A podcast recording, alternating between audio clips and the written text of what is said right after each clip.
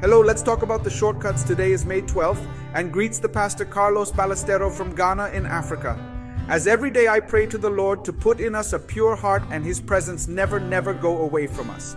In Luke chapter 9, verse 23, Jesus said, If anyone wants to come in my place, deny himself, take his cross every day, and follow me.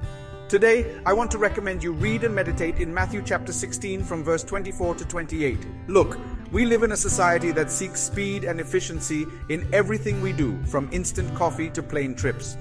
But in our spiritual life, there are no shortcuts.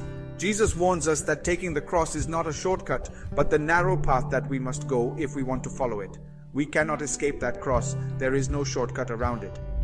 Also, Jesus teaches us that whoever wants to follow it must deny himself. He reminds us that we will not gain anything if we try to cling to our life, but it is in the total surrender to God that we find the true life. Unfortunately, some Christians are under the false illusion that there must be a shortcut to heaven.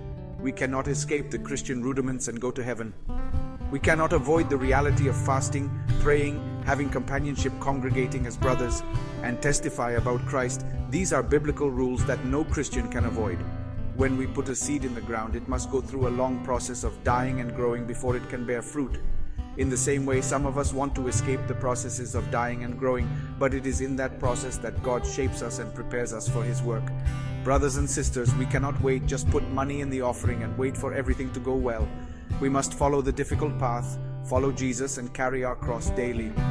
On the way, we will find challenges, temptations, and tests, but we will also find blessings, joy, and peace in the presence of God in Philippians 3.14.